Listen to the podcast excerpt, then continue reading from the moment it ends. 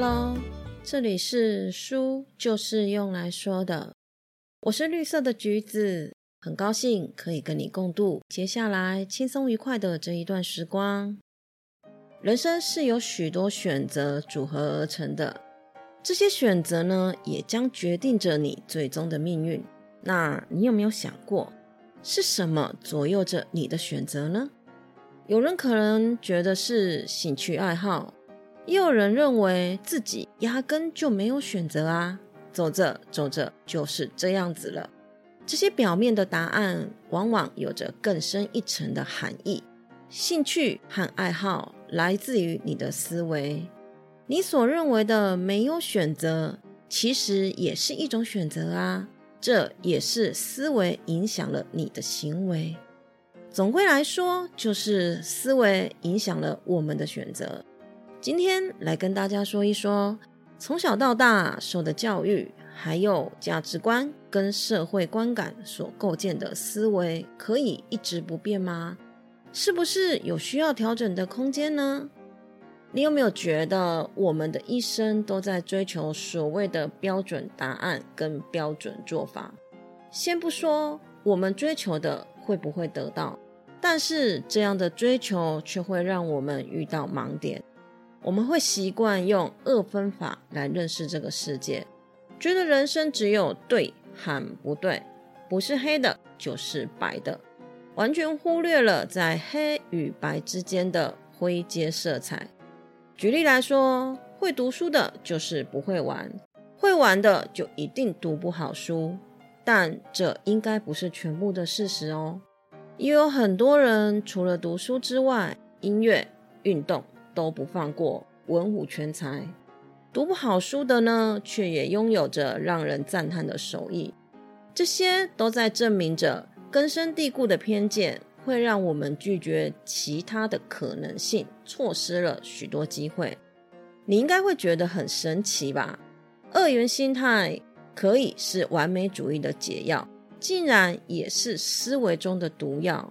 所以，一件事情真的都有利弊，就看你切入的观点。我认为人生是没有标准答案的，只有最适合自己的答案。而且，这个答案每一个人都不一样。假若我们只是去追求黑或白，那永远都不会发现灰阶，自然也就找不到最适合自己的。黑或白都太狭隘了，就只有灰阶是无限的，也才可以容纳得下更多的人和创造更多的选择。除了二分法的偏见影响着我们的思维以外，还有号称女人第六感的直觉也有这个作用。这里的直觉并不是针对经过长期的训练大脑和身体自然的反应，而是一种偷懒的心态吧。你有过宗教信仰吗？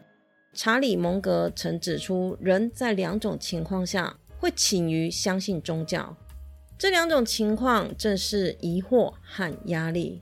从这里，我们就可以解释，拜神是一种心理需求，因为人让我们暂时放下沉重的压力，所以遇到难解之事，求神问卜是许多人的药方。而我们的大脑也会有这样的药方哦。你回想一下，有时候你会不会用丢铜板来决定一件事情？虽然我们明白这么做逻辑上根本不通，但是在无计可施的情况之下，我们会宁愿暂时先被蒙蔽，以免大脑承受太大的压力而断线。求得心安理得呢，无可厚非，但可怕的是偷懒的心态。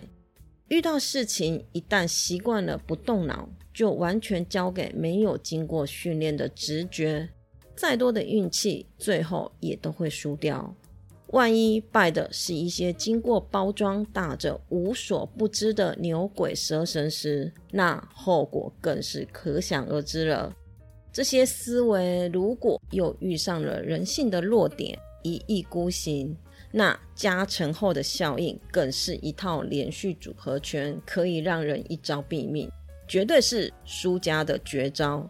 一意孤行呢，通常跟拒绝改变是好朋友，他们相辅相成，让你勇往直前，绝不转弯。拒绝改变是人类的天性。人类大脑的海马回和杏仁核相连，是我们喜欢熟悉、排斥陌生的原因。当新事物发生的时候，海马回找不到相关的记忆，便会向杏仁核发出陌生的讯号，让我们产生不确定感。不确定感让人厌恶，我们总是会尽可能的避免这种状态。不确定感呢，也使我们喜旧厌新。阻碍我们接纳新的想法。我们都知道，人心是喜新厌旧的，但是大脑却是喜旧厌新的。当脑中只有一种知识时，自然也就一意孤行了，因为你别无选择啊。就像当你手上只有铁锤的时候，你看任何东西都会是铁钉。当一些革命性的创新问世的时候，一开始总是会引来嘲笑和谩骂。比如汽车，人们叫它丑陋的怪兽；守旧派认为马车就够好啦，汽车不必存在的。有没有觉得这跟现在的电动车问世很像？电动车不方便啊，会不会停在半路啊？这些非议的声音也如潮水一般的涌来。但是事实证明，非议越多，价值也就越大。相信那个时候嘲笑汽车的人，绝对无法想象汽车给人类的社会带来怎样翻天覆地的改变。难道我们只能让这些思维被操控着，无法改变吗？其实改变的方式很简单，平时累积可靠的工具和知识，让自己多阅读，多聆听新知。并矫正自己的判读力。大量的阅读会把得到的观念和价值观刻进脑中，可以训练自己的思考能力和建立判断的数据。若是遇到类似的情况，就能够有更多的选项，而且只要几百块就可以得到作者毕生的经验，投资报酬率很高的。一直以来，我都为没有减肥成功感到很焦虑。直到有一次，我读到了人类的祖先因为生活的年代物资稀少，因为怕饿死，所以在找到食物之后，大脑就会释放多巴胺，让他们赶快吃掉。而这样的 DNA 呢，也就一直刻在我们的脑中。但以前的食物短缺，祖先们不可能有吃太多东西的机会。但是到了现代，不一样了，物资不缺。根本不怕饿死，反而是会胖死。社会进步太快，而我们大脑的演化速度却没有跟上，所以我们要花很大的意志力才能够抵抗食物的诱惑。当然，减肥就很难成功了。这个知识虽然无异于减肥，但明显的让我的焦虑减少了，因为终于找到理由可以怪罪了嘛。我还记得以前念书的时候，为了要交报告。就是只能在图书馆翻资料找灵感，但随着网际网络的发达，这一切改变了。现在只要敲一下键盘，海量般的资讯就不费力的在你眼前了。跟之前相比，现在人的挑战也更大了。以前困难的是资讯的取得，现在的困难变成了如何在庞大的资讯中得到有益的知识了。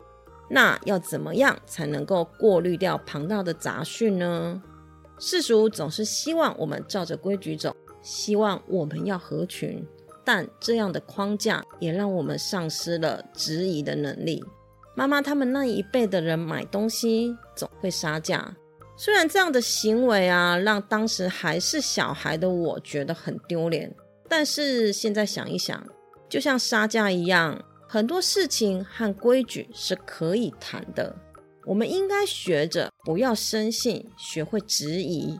任何一件事情都有正反面，要找出他们的互补之处。